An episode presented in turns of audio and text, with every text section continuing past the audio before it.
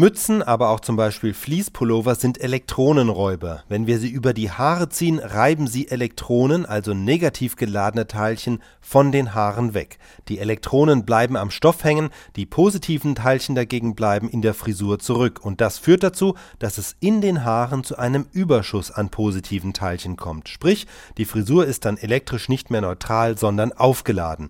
Und das gilt für jedes einzelne Haar. Gleiche Ladungen stoßen sich aber physikalisch ab, und in dem Fall bedeutet das, dass jedes einzelne Haar den größtmöglichen Abstand zu seinem Nachbarhaar sucht, und dieser Abstand ist dann erreicht, wenn sich die Haare so weit wie möglich von der Kopfhaut wegstrecken. Deshalb richten sie sich auf. So kommt der Mützeneffekt zustande.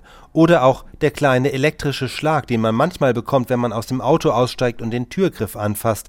In dem Fall ist es der Kunststoffbezug der Sitze, der die Elektronen wegschnappt und dazu führt, dass der Körper insgesamt elektrisch aufgeladen ist.